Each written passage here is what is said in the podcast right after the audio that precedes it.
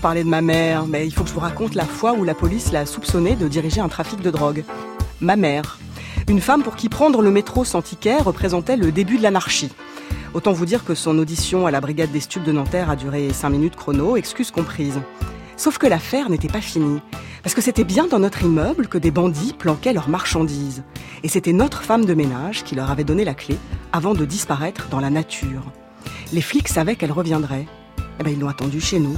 Une semaine de planque, de 8h à 22h, repas compris, parce que maman n'imaginait pas dîner devant des gens sans leur mettre un couvert. Pour moi, qui avais rêvé enfant de devenir magistrate ou commissaire, bah, jusqu'à ce que je découvre qu'il fallait faire du droit, avoir une bonne vue et courir vite, c'était comme vivre un polar en live.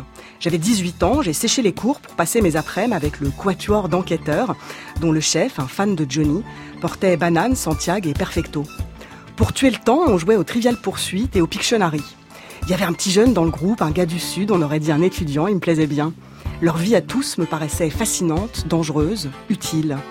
J'étais là quand la fautive a été arrêtée. Je n'oublierai jamais ce moment où j'ai compris qu'on n'était pas du tout au cinéma. C'était une vraie fille, c'était sa vraie vie, une vie de gourdiflette amoureuse, enceinte d'un salaud qui s'était bien servi d'elle. Où qu'elle soit aujourd'hui, j'espère qu'elle va bien. Moi, je continue de dévorer les faits divers, grands et petits, en gardant à l'esprit qu'il y a toujours des vraies vies derrière. Une bonne tasse d'été. Déjà 9h là Marie Sauvion. Eh ben, ça te réussit les vacances, ils vont aller en pleine forme. Sur France Inter. Bonjour et bienvenue dans une bonne tasse d'été. Que nous racontent les faits divers? Pourquoi certains crimes nous marquent-ils plus que d'autres? De l'affaire Grégory à l'affaire Kanta, de Simone Weber à Francis Holm, sans oublier la récente évasion de Redouane Faïd, l'opinion publique, la presse, la télé se passionnent pour ces drames humains qui conservent parfois, longtemps après, leur mystère empoisonné. On est ensemble jusqu'à 10 heures pour évoquer ces romans noirs qui n'en sont pas. En compagnie de trois journalistes, trois pointures, je tiens à vous le dire, pour qui l'âme humaine n'a presque plus de secret. Ma première invitée s'appelle Patricia Touranchot. Bonjour. Bonjour. Alors, journaliste à Libération pendant 29 ans, je crois. Euh, vous êtes spécialisée dans les affaires criminelles et les cold cases, les affaires classées. Euh, vous collaborez actuellement au site d'information Les Jours et vous avez signé plusieurs livres, l'un sur Guy Georges, un autre sur le 36 quai des Orfèvres. Le dernier est sorti cette année, Grégory, la machination familiale, publié conjointement au Seuil et par Les Jours. Patricia Touranchot, est-ce que vous vous souvenez de votre premier fait divers en tant que journaliste? Alors le, le, tout premier, c'est une descente de la brigade des stupes, comme la vôtre, euh, à la Courneuve. Mais c'est le deuxième qui était le meilleur, parce Ah. que le deuxième se passait euh, rue Planchat à Paris. Donc j'étais petite stagiaire à Libération. Aucun journaliste ne voulait aller là-bas, et le chef me dit "Écoute, va voir ce qui se passe." Une dame nous a appelés, c'est bizarre. Des journaux ont été jetés par euh, les agents de la propreté de Paris par tonnes, en fait, dans des bennes à ordures, et sont partis. Tout ça a été déménagé de chez un vieux monsieur. On, on ne sait pas, vas-y. Et je suis arrivée là-bas. Et, euh, en fait, j'ai réussi à aller dans l'appartement dévasté du monsieur. Euh, La porte était ouverte et euh, il y avait personne. J'ai regardé et effectivement, il y avait des vestiges de, journaux. Et, euh, à un moment, j'ai entendu pleurer derrière la porte. Et en fait, je suis allée voir, et c'était Monsieur Jean Drouet, c'était un monsieur de 75 ans, en fait, qui était devenu dingue des journaux. Il entassait les journaux pour les faits divers avec sa mère. Il était employé de banque. Et quand sa mère est morte, il a, il a entassé de manière totalement compulsive 8 tonnes de journaux dans son appartement. Ce qui fait qu'un jour, les piles de journaux déjà occupaient plusieurs pièces et même le couloir. Et un jour, une pile s'est effondrée. Il n'a pas pu rentrer chez lui. Et puis après, il y a eu une fuite d'eau dans l'immeuble qui venait de chez lui. Il faisait le mort. Il était à moitié SDF et, il gardait son secret, évidemment. Et puis, ben, le plombier est arrivé. Euh, ils n'ont pas pu rentrer pour euh, la fuite d'eau. Donc, ils ont appelé les agents, de la, enfin les pompiers. Ils ont cassé la fenêtre et ils ont évacué 8 tonnes de journaux. Quelle histoire. Et dans l'IB, on a titré euh, Jean Drouet, dont la mémoire a été jetée aux ordures. À vos côtés, un confrère que vous connaissez bien. Bonjour, Stéphane Boucher. Bonjour. Longtemps journaliste au Parisien, vous êtes aujourd'hui producteur et réalisateur de documentaires sur les affaires criminelles. Le prochain passera sur TFX à la rentrée, si je dis pas de bêtises. Il s'agit d'une enquête sur le meurtre de Sophie Lyonnais, la jeune fille au père, hein, tuée par ses employeurs à Londres. Et au rayon librairie, vous êtes aussi le co-auteur de Trintignant Quanta, L'amour à mort, avec Frédéric Vézard, lisible chez Archipoche. Même question qu'à Patricia Touranchot. Stéphane Boucher, votre premier fait c'était quoi? Alors c'était, euh, j'étais stagiaire également, comme Patricia, c'était euh, en presse quotidienne régionale, comme on dit, en PQR euh, dans le groupe Sud-Ouest. Et en fait, mon premier stage, c'était trois mois dans un titre régional en fait. Et on m'a, on savait pas trop où mettre les stagiaires. En général, on les collait directement au basque du fait diversier, de la fait diversière. en l'occurrence, parce qu'en fait, dans, la presse quotidienne, le fait diversier, c'est toujours un personnage un peu solitaire, un peu acariâtre, que personne n'ose approcher. En fait, en l'occurrence, c'était une fait diversière. Elle était comme ça, mais c'était et donc le premier jour, je l'ai suivi. On a fait un peu la tournée, ce qu'on appelle la tournée dans les faits divers en, presse locale, c'est euh, d'appeler tous les matins la gendarmerie, d'appeler euh, la police, d'appeler euh, le parquet, croiser les avocats. Et en fait, le premier matin, on est parti je l'ai suivi, euh, c'était un petit peu le hasard et en fait on est on a fait la tournée des popotes et euh, il n'y avait pas grand chose, c'était un peu les chiens écrasés comme on dit et, et on passe au tribunal et, euh, et croise un avocat et l'avocat lui dit deux mots à l'oreille et lui dit qu'il y a un truc qui se passe, il faudrait qu'elle monte voir le procureur donc elle m'emmène voir le procureur et en fait il venait d'arrêter la police venait d'arrêter un ancien lieutenant de Jacques Messrine célèbre ennemi public, euh, sur un braquage un peu un peu minable à, la sortie de la ville dans une station de service et, et le type avait euh, replongé, il était comment dire rangé des voitures depuis une quinzaine d'années, il avait replongé euh, dans, dans la délinquance, c'était un peu entre Audiard et c'était une, sorte d'histoire, le, le, type qui, qui, rangeait des voitures, qui repart au, au, au, braquage, comme on dit. Et donc, tout de suite, j'ai trouvé que c'était la meilleure histoire qu'il y avait le, dans le lendemain, enfin le lendemain dans le journal, et euh, c'est parti de là. Et en fait, après, j'ai quasiment fait euh, que du fait divers. Et c'est devenu votre passion. Le troisième homme s'appelle Stéphane Durand-Soufflant. Bonjour. Bonjour. Chroniqueur judiciaire au Figaro, vous avez collaboré cet été à un hors-série assez passionnant, euh, titré les, les 10 affaires criminelles qui ont marqué la France. Il est toujours en kiosque. Et vous avez surtout co-signé cette année avec Pascal Robert Diard, Jour de crime chez l'Iconoclaste. Vous y évoquez des procès d'assises différents, certains, certains très médiatiques, d'autres moins. Et ça donne un aperçu de l'humanité euh, bouleversant. Moi, j'avoue que j'ai versé une petite larme. Stéphane Durand-Soufflant, votre premier procès, vous pouvez nous en dire un mot? Alors, Mon premier vrai procès d'assises, c'était... Euh J'étais chroniqueur judiciaire depuis vraiment pas longtemps. Enfin, je commençais. J'avais pris au hasard dans la dans la semaine judiciaire que quand euh, publiait à l'époque l'agence France Presse, et c'était trois gars sans antécédents qui avaient braqué un fourgon. Il des petites dettes, mais c'était vraiment minable, quoi. Ils avaient braqué un fourgon et ça avait très très mal tourné. Ils avaient tué deux convoyeurs, euh, grièvement blessé un employé du, du dépôt parce qu'ils avaient mis le feu pour protéger leur, leur fuite. Euh, ils s'étaient sauvés à vélo. Et quand ils avaient ouvert les, les sacoches qu'ils avaient volées, ils s'étaient rendu compte qu'il y avait absolument pas un seul billet de banque dedans, avec des chèques et des, des billets à ordre. Enfin bon, rien, absolument rien d'exploité. Et le chef du, de la bande avait laissé tomber son téléphone portable sur les lieux, donc ils ont été arrêtés très très peu de temps après. Et ils se sont retrouvés aux assises. Et euh, là, j'ai compris, enfin là, j'ai vraiment vu le, le, mécanisme des assises, euh, comment ça marchait. Alors, il y avait un très bon président, Monsieur Getty, que, qu'on retrouve, euh, dont on parle, je crois, dans le jour de crime. C'est un, un président qui a plus de 400 affaires au compteur. Hein. Maintenant, il a, il a pris sa retraite. C'est un type formidable.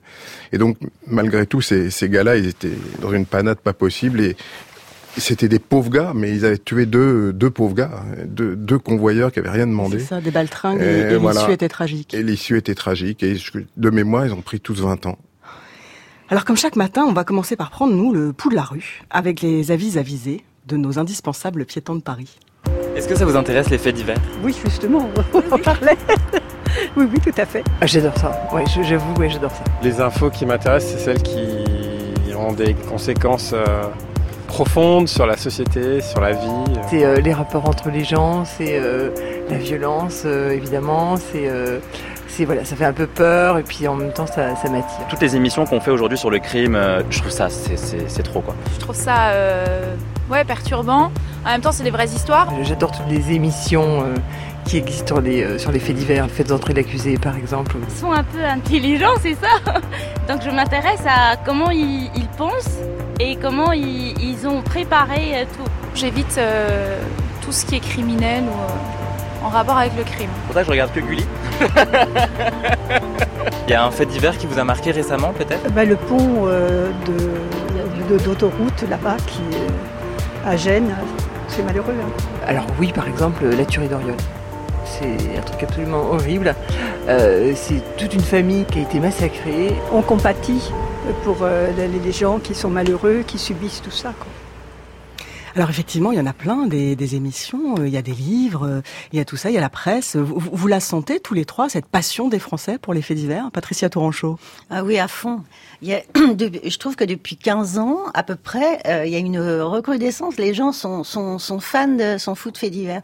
Je sais pas trop à quoi ça, ça correspond, oui, parce que c'est la vraie vie, c'est... Euh... Ouais, c'est vrai.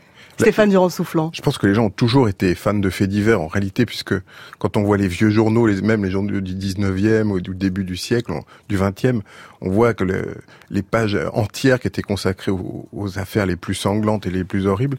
Mais ce que je vois, est-ce que là où je, je retrouve Patricia, c'est que j'ai l'impression que depuis quelques années, les gens, et on l'entend dans votre radio au micro-trottoir, les gens osent le dire. Avant, les gens ne le disaient pas. Ils disaient, un non, moi je lis l'économie et l'international. En fait, on savait qu'ils lisaient les faits divers. Mais maintenant, il y a, c'est plus, c'est plus une passion honteuse. On, on accepte le. Et, et si vous allez dans un dîner, enfin nous, ça nous arrive quand on a les rares amis qui nous invitent encore. à chaque fois, on, je sais qu'on fait On- des tabacs quand on de raconte. bah, bien sûr, bien J'adore sûr, j'adore ça. J'adore ça. Et au 19e siècle, il y avait un journal Stéphane qui s'appelait L'œil de la police, qui était euh, un peu l'ancêtre des journaux de faits divers. Qui... Il n'y avait pas de photos à l'époque, c'était des dessins. Et c'était des tirages euh, incroyables. Et c'est souvent, euh, au niveau de l'audience, c'est souvent les femmes qui, dans les cibles... dans les cibles de. Mais pourquoi, pourquoi ne souvent pas femmes. C'est souvent les femmes qui. C'est-à-dire que le, la catégorie des femmes de moins de 50 ans sont les premières consommatrices de faits divers, notamment à la télévision. Eh ben, une bonne tasse d'été se colle le frisson jusqu'à 10h. On attend vos réactions sur l'appli France Inter et sur Twitter, hashtag tasse d'été.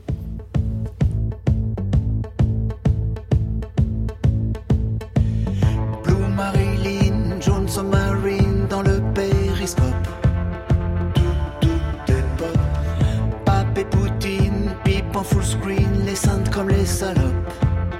Tout, tout est pop. Le visage de Grégory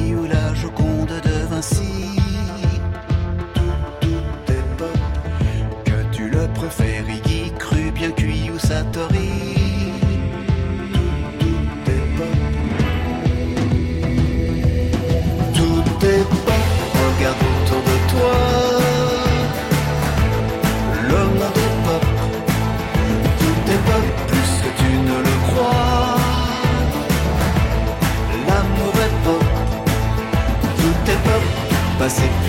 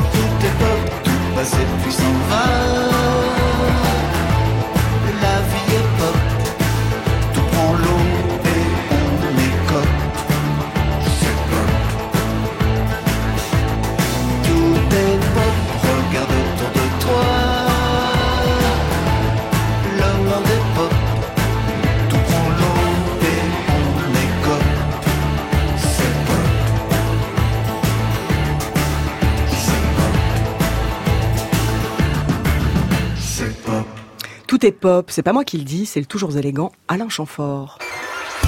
France Inter. L'été sera chaud, citoyens. Marie Sauvion. J'en fais devant vous le serment solennel. Une bonne tasse d'été.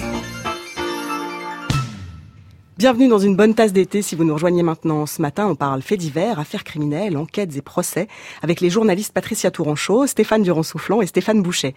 Et si vous vous dites qu'on exagère la passion des Français pour le crime, écoutez donc ces chansons qui disent la vérité vraie sur la vie. Le taf, l'angoisse, la l'ennui, le temps qui passe, l'amour, la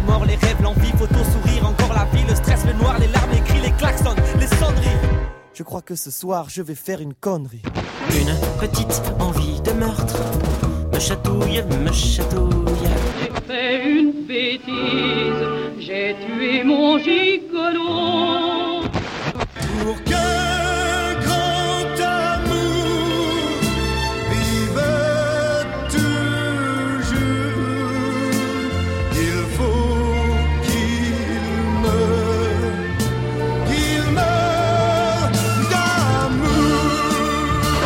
tué sa fille et sa femme. Enfin, sa femme en premier. On parle de fusil et d'idées noires dans le fond de son grenier. J'entends encore le bruit, les cris. C'est pire à chaque seconde. Trois tombes pour un monsieur tout le monde. De ces crimes abominables sur l'acier de son couteau nu, je lis que son âme est malade et qu'il pleure dans ses mains nues. Encore une tombe à fleurir, un ange part dans un dernier soupir, un fait divers dans une ruelle, un cri court, personne n'entend l'appel. C'est pas seulement à Paris que le crime fleurit. Nous au village aussi l'on a de beaux assassinats. Qu'est-ce qu'on n'a pas écrit sur elle et moi? On prétend que nous tuons de sang-froid. C'est pas drôle, mais on est bien obligé. De faire taire celui qui se met à gueuler. Bonnie and Clyde. Big Flo et Oli, Debout sur le zinc, Fréhel, Johnny Hallyday, Barbara, Ayam, Georges Brassens, Gainsbourg et Bardot. Ils ont tous chanté notre question du jour avec plus ou moins de romantisme. Euh, le romantisme, justement, est-ce que c'est un, un risque quand on raconte des affaires criminelles, Patricia Touranchot Ouais, je pense qu'il faut le, raconter les faits divers comme un, un roman du réel. C'est ce que on fait sur le, le site Les Jours. Là, on, on, traite le fait divers comme un comme un feuilleton policier. Euh, on a tout, tous les ingrédients en fait d'une belle histoire et d'un roman, sauf que tout est vrai. Donc, euh, on peut dans l'écriture avoir un peu de, de, retenue, mais en même temps, on a des personnages qui il faut bien les décrire les personnages. On a une intrigue qui nous est servie, qui en général est plus forte même que que, que les films. Et, euh, et en, ensuite, il faut raconter ça comme euh, voilà comme une aventure avec euh, avec les ressorts de, de, de, de chaque chaque personnage, avec ce qui ce qui ce qui l'anime. C'est pas toujours facile d'ailleurs de, de, de comprendre ce qui va animer un, un voleur. On le sait, c'est voilà, c'est le c'est l'appât du gain. Et euh, les voleurs me sont plutôt sympathiques dans l'ensemble. Euh, ce qui va euh, déclencher un je sais pas un tueur en série comme fournirait Guy Georges ou ou enfin c'est c'est différent. Ou le, le tueur de, de Grégory par exemple du, du petit Grégory. Qu'est-ce qui l'anime a priori? Vu la lettre de revendication du crime euh, par ce corbeau anonyme, euh, c'est euh, la jalousie, c'est la haine du père de l'enfant. Mais ça, il faut essayer de voilà, on raconte tout ça. Stéphane Boucher, vous, les, les, histoires qui vous passionnent, ah, disons, elles je, réunissent quoi? J'ai traité pas mal d'affaires de grand banditisme à une époque, notamment à l'époque où j'étais au Parisien, et maintenant je traite essentiellement des affaires de, de crimes de sang, euh, hors terrorisme et tout ça. Donc on est vraiment dans le registre euh, de l'humain, c'est-à-dire qu'on essaie de faire pas, pas le procès d'assises pour la télévision, mais en fait on, on va interroger les parties, euh, les gens qui sont partie civile, qui sont proches de la victime notamment, les policiers, les magistrats et, euh, et les avocats. Donc euh, c'est toujours quelque chose d'humain. Et c'est vrai que le, la tentation du romantisme, dans certaines affaires, évidemment, il y a des ingrédients romanesques dans beaucoup de faits divers. Mais bon, c'est comme disait Patricia, on est quand même dans, dans, le réel et donc on est, il faut euh, rendre compte de l'aspect romanesque de certaines choses euh, tout en restant à notre place. C'est-à-dire qu'on n'est pas dans la fiction, on est dans la réalité. Stéphane Durand-Soufflant, dans, dans Jour de crime, pour évoquer Yvan Colonna, euh, condamné pour l'assassinat du, préfet Erignac, vous choisissez un angle euh, tout à fait étonnant. Vous racontez le contenu de son sac à dos quand il a été finalement arrêté après quatre ans de cavale, je crois. Euh, et là, pour le coup, c'est pas du tout, du tout romantique. Non, les affaires dont on parle, elles sont quand même un peu hors du commun. Donc, euh, ça serait complètement absurde de vouloir les, les raconter de façon extrêmement plate, comme si c'était euh, des choses sans intérêt. C'est pas vrai. Il y a un intérêt. Là où il faut pas tomber, ce dans quoi il ne faut pas tomber, c'est la fascination et le espèce d'apologie du crime, euh, puisque le, euh, en fait, on se rend compte assez vite que le crime est assez bête. C'est quelque chose de bête et de, brutal et, de laid. Donc, il faut mettre un peu tous ces ingrédients. Et l'histoire d'Ivan Colonna, c'est Pascal Robert Dier qui l'a qu'il a Qui écrit. raconte ouais, ouais. Et c'est donc quand on quand il se fait arrêter dans sa, sa bergerie, les, les policiers saisissent tout ce qu'il a avec lui, euh, notamment un sac à dos, et dans lequel il y a sa vie, il y a, il y a ses quatre ans de cavale, donc avec tous ces petits objets euh, utiles ou euh, ou ces fétiches qu'il a qu'il a voulu euh, embarquer avec lui dans, dans, dans cette cavale de- en Corse. Hein. Il, a, il a jamais quitté la Corse, il est jamais allé très loin même de, de chez lui.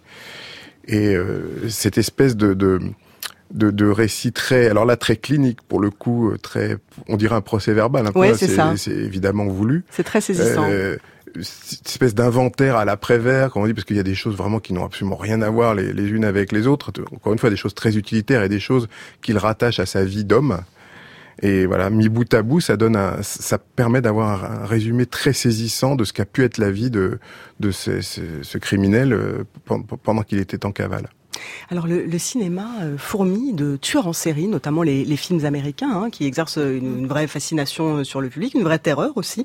Euh, c'est leur, euh, c'est leur rareté qui crée cette fascination, Stéphane Boucher, parce que on- il faut redire que les, les- tueurs en tueurs en série. série sont des exceptions Bah, dans, dans les qu'on a mis criminels. beaucoup de temps en France avant de se rendre compte qu'il en existait. C'est-à-dire que c'est un phénomène qui était essentiellement euh, anglo-saxon, américain, et il a fallu euh, attendre assez longtemps jusqu'à des affaires comme Thierry Paulin dans les années 80, ou plus tard Guy Georges, et encore plus tard euh, Fourniret par exemple, et même Francis Holm, pour se rendre compte qu'il y avait euh, un phénomène français des tueurs en série. Et c'est vrai que euh, dans la galerie des tueurs en série, il y a quand même quelques, quelques personnages euh, euh, marquants.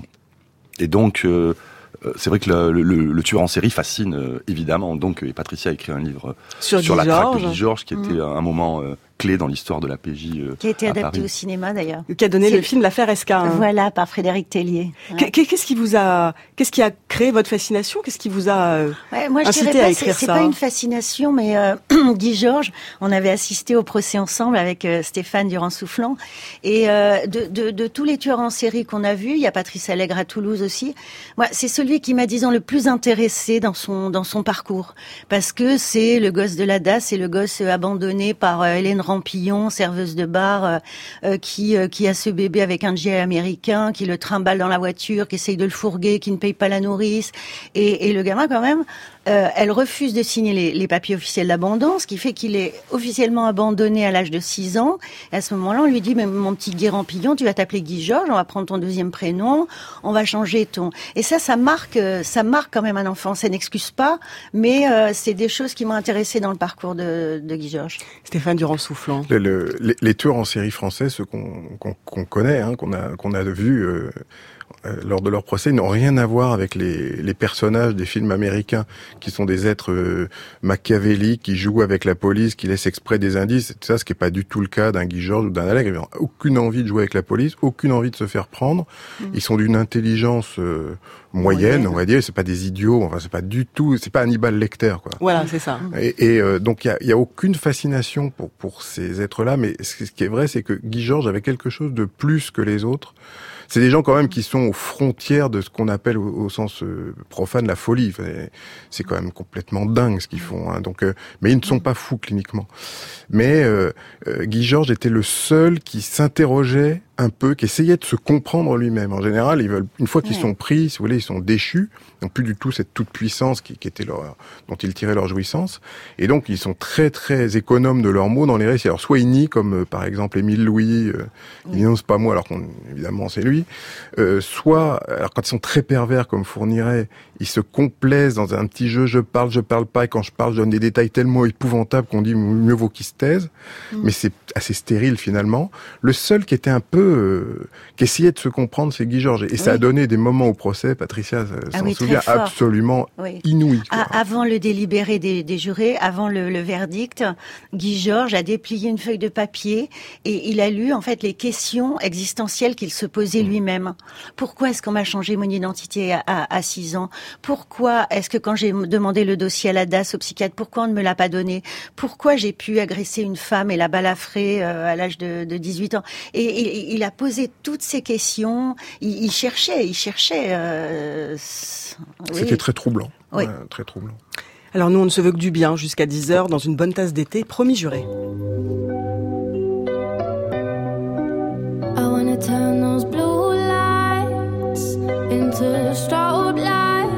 Not blue flashing lights, maybe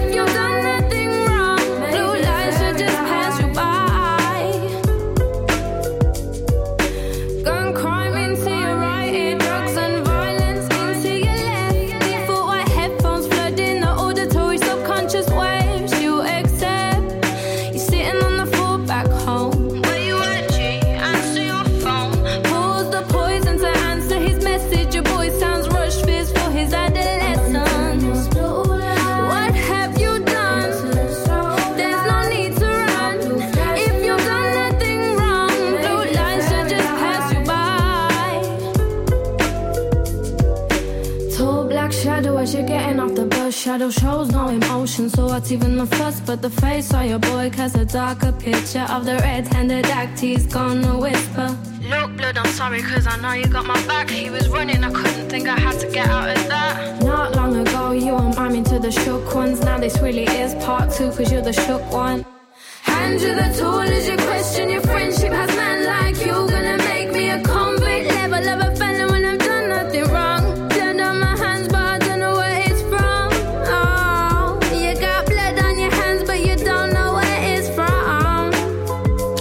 Georgia Smith, Blue Lights. Un grand bravo à Muriel Pérez pour sa programmation musicale. France Inter. Vous voulez boire quelque chose? Ah oui Marie Sauvion. Du chaud, du froid? Du chaud. Vous reprendrez bien une bonne tasse d'été? Une bonne tasse d'été, le retour. On est ensemble jusqu'à 10h pour évoquer les grandes affaires criminelles sur lesquelles travaillent nos trois invités, les journalistes Patricia Touranchot, Stéphane Durand-Soufflant et Stéphane Boucher. Évidemment, il était impossible de faire une telle émission sans parler d'une tragédie qui nous tient en haleine depuis bientôt 34 ans. Grégory est un petit garçon de 4 ans, le fils de Christine et Jean-Marie Villemain. La famille habite un petit village des Vosges, l'Épanche sur Vologne.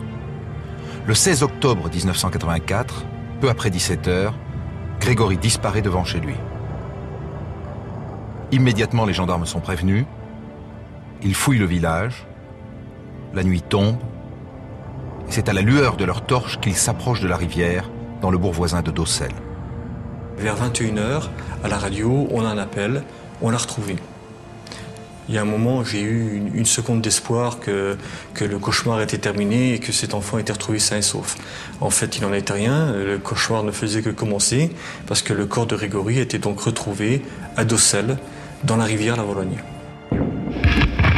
C'est un extrait de Faites entrer l'accusé sur France 2, l'émission consacrée à l'affaire Mm. Grégory, Très évidemment. bien, oui. Affaire qui a rebondi en 2017, alors qu'on la croyait, euh, voilà, Mm. enfin classée, en tout cas faute de faute de coupable. Patricia Touranchot.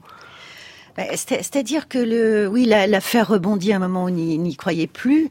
Euh, parce que les, parents de Grégory, Christine et Jean-Marie Villemain, qui avaient euh, 24 et 26 ans à l'époque, hein, c'était leur premier enfant, euh, c'était des gens tout à fait euh, ordinaires, qui étaient euh, quand même euh, harcelée euh, par un, un corbeau, par des appels anonymes qui ont été euh, déversés sur les lignes téléphoniques de toute la famille Villemain pendant deux ans.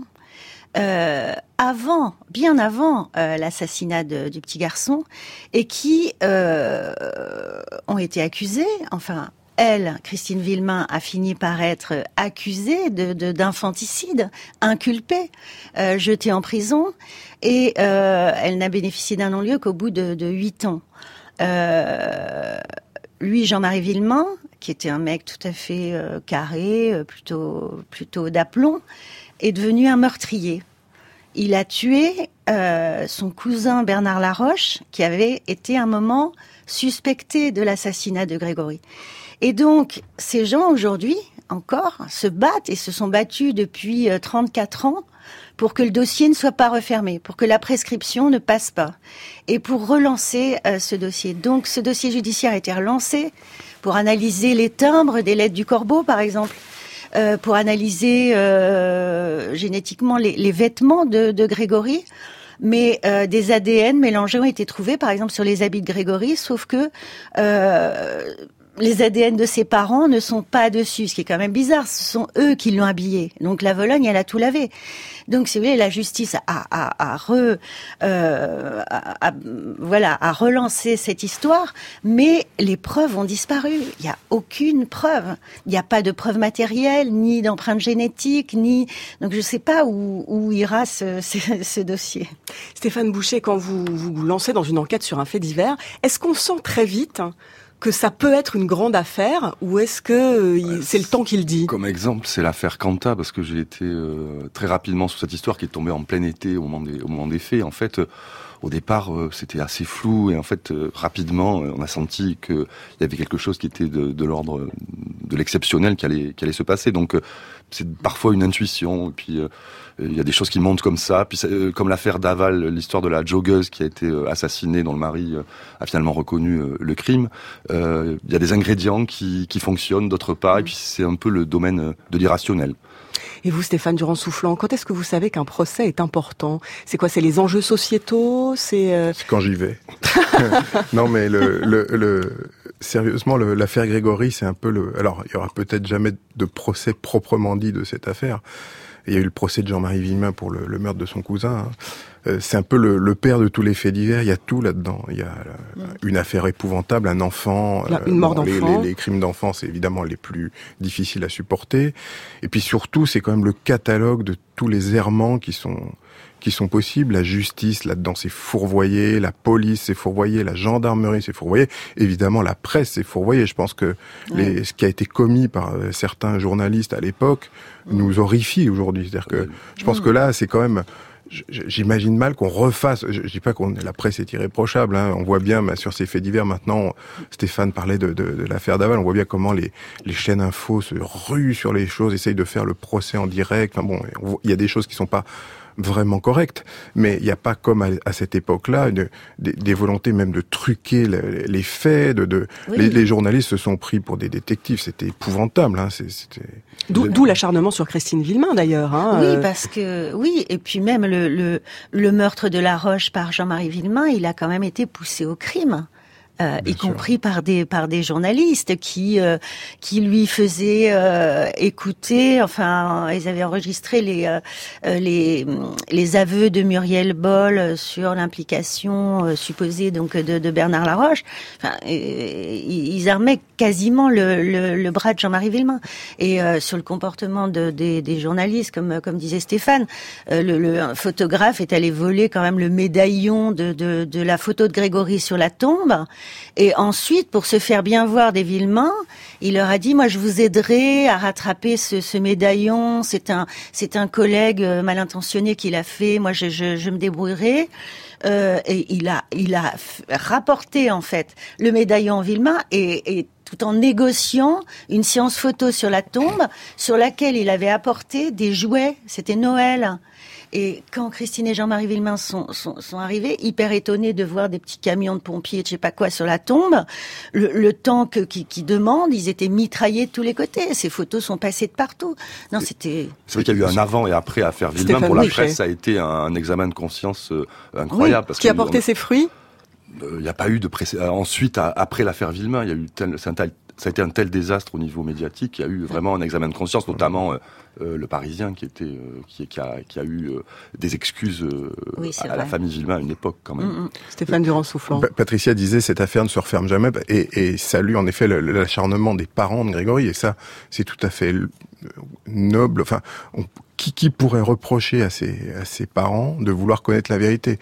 Mais derrière tout ça, il y a d'autres, il y a aussi d'autres motivations. Je suis pas sûr qu'elles soient aussi nobles. Il y a des histoires de guerre, de services d'enquête, de, de, de gens qui veulent euh, être ceux qui ont euh, résolu cette affaire. Et là, le, rebondissement de 2017 est quand même extrêmement curieux dans, dans sa forme. C'est c'est une espèce de bombe euh, qui explose, enfin, de pétard qui explose. On se dit ça y est, on peut pas imaginer une seule seconde que si c'est relancé, c'est pas pour avoir enfin la vérité. Souvenez-vous, conférence de presse solennelle, magistrats, gendarmes, généraux de gendarmerie, procureur général de Dijon, tous à la même table. On dit bon, bah, ça y est, on va connaître la vérité. C'était en juin 2017 de mémoire, donc c'était il y a plus d'un an. Est-ce qu'on a progressé? J'ai pas l'impression. Je crois qu'il y avait les, les, les trois personnes sont aujourd'hui accusées d'avoir euh, activement participé au, au crime. Hein, euh, le grand ongle et la grande tante et euh, Muriel Muriel Boll. Boll, euh, le- la belle-sœur de Bernard Laroche. Bon, c'est un peu compliqué. Ils n'ont, à ma connaissance, même pas été confrontés depuis qu'ils ont été interpellés. Qu'est-ce que ça veut dire? Est-ce que vous, vous avez toujours une intime conviction dans les, dans les, dans les affaires dont vous vous occupez? Quand vous êtes au procès, est-ce que vous êtes une sorte de, de juré euh, officieux? Alors, je, je- c'est impossible de pas se poser des questions. Donc, euh, quand on se pose des questions, malheureusement, on peut pas s'empêcher d'y, euh, de trouver des Oui. réponses. Mais il faut surtout pas que ça que, que ça joue dans les articles. Nous, on est on est un peu comme des jurés, mais qui délibèrent pas. Donc, on a no- notre opinion importe peu. Et l'expérience montre qu'en plus, on peut tout à fait au cours d'un procès changer d'avis. Même de, de jour en jour, on, on peut changer 20 fois d'avis avant le verdict. Donc, euh, on observe, on, on prend tout ça en compte, mais on essaye de raconter ce qui se passe devant nous, pas dans nous. Alors sans autre forme de procès, on est ensemble jusqu'à 10h sur France Inter. When petite sœur will just have to remember I'll be down no more the old dancing music sound all day long in my gown when I will be down quand je serai KO descendu des plateaux de phono poussé en bas par des plus beaux, des plus forts que. Est-ce que tu m'aimeras encore dans cette petite mort? Attention, plus personne, porteur de glace, de chewing-gum. Plus de belle allure, chevaux glissant sur la côte d'Azur quand je serai pomme dans les souvenirs, les albums. Est-ce que tu laisseras ta main sur ma joue posée comme ça? Est-ce que tu m'aimeras encore dans cette petite mort When petite sœur will just have to remember. I'll be down, no more the old dancing music sound. All day long in my gown when I will be down. Plus d'atoll pour une déprime qu'à du bol. Plus les folles griffonnant, je t'aime sur des Bristol quand je serai rien qu'un chanteur de salle de bain. Sans clap, clap, sans guitare, sans les batteries qui tapent. Est-ce que tu m'aimeras encore dans cette petite mort Quand je serai KO, descendu des plateaux de faux poussé en bas par des plus beaux, des plus forts que moi. Est-ce que tu m'aimeras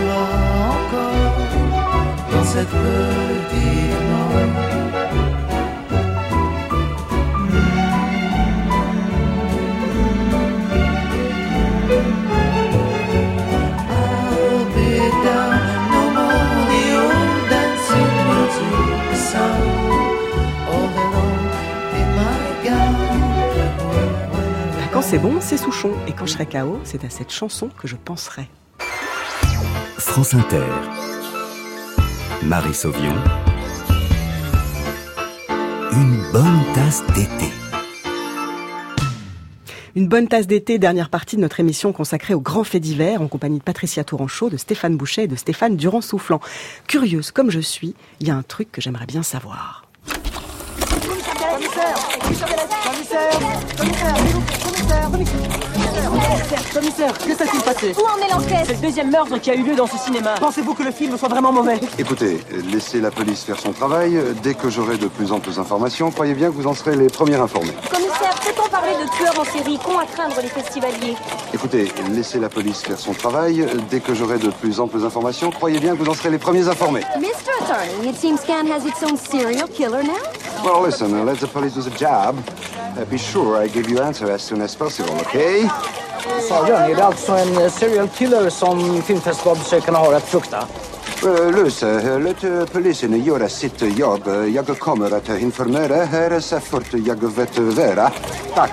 Commissaire, commissaire, encore une question. Le commissaire Bialex porte un costume laine et soie, croisé six boutons, avec chemise et cravate, au motif rappelant ceux de Calder. C'était le commissaire Bialès, alias Gérard Darmon, dans la Cité de la Peur d'Alain Berberian.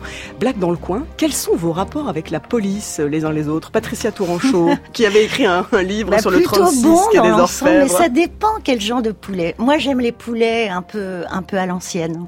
Et euh, c'est-à-dire, je sais pas, moi, depuis 1990, euh, je rentre au 36 quai des Orfèvres. Euh, la première fois, c'était un peu, un peu par hasard, mais en tant que fait diversière, ils m'ont, ils ont fini par m'accepter à un moment où il y a eu surtout des garçons qui, euh, qui étaient fait diversiers, hein. Euh, les, les Hamon, les, euh, enfin les, les. Mais donc, je les vois dans des cafés la plupart du temps et euh, dans des petits euh, bistrots euh, enfumés à l'époque et des petits restaurants un peu clando et puis et puis on échange parce qu'en en fait euh, les flics dans l'ensemble les, les vrais enquêteurs de brigades criminelles ou de, de, de, de lutte contre le banditisme leurs histoires, ils les racontent pas tant que ça. Même à leurs femmes, souvent, ils peuvent pas. Et, et du coup, euh, quand ils, quelqu'un les écoute et aime ce genre de milieu, parle comme eux, moi j'ai un peu, j'ai adopté leur jargon au bout d'un moment, leur pastis aussi d'ailleurs, et euh, qui une boisson commune aux, aux- aux bandits et aux, aux poulets. Et, et voilà. Là, par exemple, cette semaine, enfin, je prépare une nouvelle série donc pour les jours, un feuilleton euh, qui est sur, euh, euh, en gros, le serial killer fournirait euh, les braqueurs des postiches et le vol du magot, puisque fournirait le- le- le- l'odieux tueur en série de, de jeunes filles vierges euh, à dépouiller. Euh, euh, les postiches à, à piquer dans leur euh, dans un cimetière leur euh, une partie de leur C'est quand magot même un qui était enterré qu'aucun scénariste n'aurait osé ah, mais imaginer. oui. hein. et, et, et tue au passage quand même euh, le, le- le- la Farida Amish, qui était la, la, la femme d'un braqueur, euh, liée, plus ou moins liée à Action Directe, lui, euh, ce braqueur. Et, et du coup, cette semaine-là, j'ai vu une, une personne qui, qui- une ancienne d'Action Directe, euh, un, un flic, l'inspecteur Pasqualini, qui s'occupait de l'enquête euh, à l'époque sur les postiches, et un ancien bandit euh, des postiches dans un bistrot à Bagnolet. Donc c'est génial, moi, je, je, je- c'est passionnant. Stéphane Boucher, vos rapports avec, euh, avec la police? Euh, disons que à l'époque où j'étais chargé de, du quai des Orfèvres, comme Patricia, c'est vrai qu'on avait des contacts beaucoup plus directs avec les avec les enquêteurs, c'est-à-dire qu'on avait euh, le, le téléphone du chef, de son adjoint, du chef d'état-major, et tout ça par service en fait. Notamment en parisien, on faisait beaucoup la, la police. Euh, Aujourd'hui, euh, c'est plus trop le cas. Disons qu'on a plus ce rapport direct, tout est assez centralisé, et c'est vrai que l'information, pour être en contact avec des confrères qui, qui suivent toujours euh, le quai des Orfèvres, l'information est difficile à, à avoir. Il y avait plus de contacts euh, humains directs. Et alors comment vous enquêtez? Est-ce que vous avez l'impression de faire un peu le même boulot qu'eux finalement? C'est euh, disons que parfois la presse peut sortir des affaires que les que les ou maintenir à flot des affaires que les que la police euh, euh, ne suit plus ou euh, ne, on n'a plus moyen d'enquêter. Mais c'est vrai que c'est pas forcément euh, c'est vrai qu'il y a un compagnonnage quelque part euh, sur ces affaires, mais on fait pas véritablement le même métier. Stéphane Durand-Soufflant, alors vous, évidemment, euh, c'est moins la police que les magistrats, les avocats, les ténors, vous en évoquez euh, quelques-uns, euh, assez assez impressionnants euh, dans, dans Jour de crime. Euh, quel, quel rapport entretenez-vous avec eux? On a, on a bien compris que l'ego des avocats, vous n'avez pas échappé. Ah, il est, il est considérable. L'ego des pénalistes, c'est ce qui fait leur charme. Moi, j'ai- j'aime bien le, leur côté. Ils sont un, peu fêlés, les, grands pénalistes. Ils ont toujours euh, une espèce de, une folie, une faille en eux. Il y a quelque chose. Il y a une fragilité, même les plus, euh, les plus solides, ceux qui paraissent les plus indestructibles. indestructibles. Ce qui touche aussi, c'est le- leur humanité. Ils sont souvent assez drôles, assez rigolos. Alors, ils boivent parfois moins de pastis que les policiers, ce qui m'arrange. euh, à tout Mais maintenant, ils sont à la les policiers, Mais, au jus euh, d'orange. c'est- hein. C'est pas drôle. non, non, mais c'est des.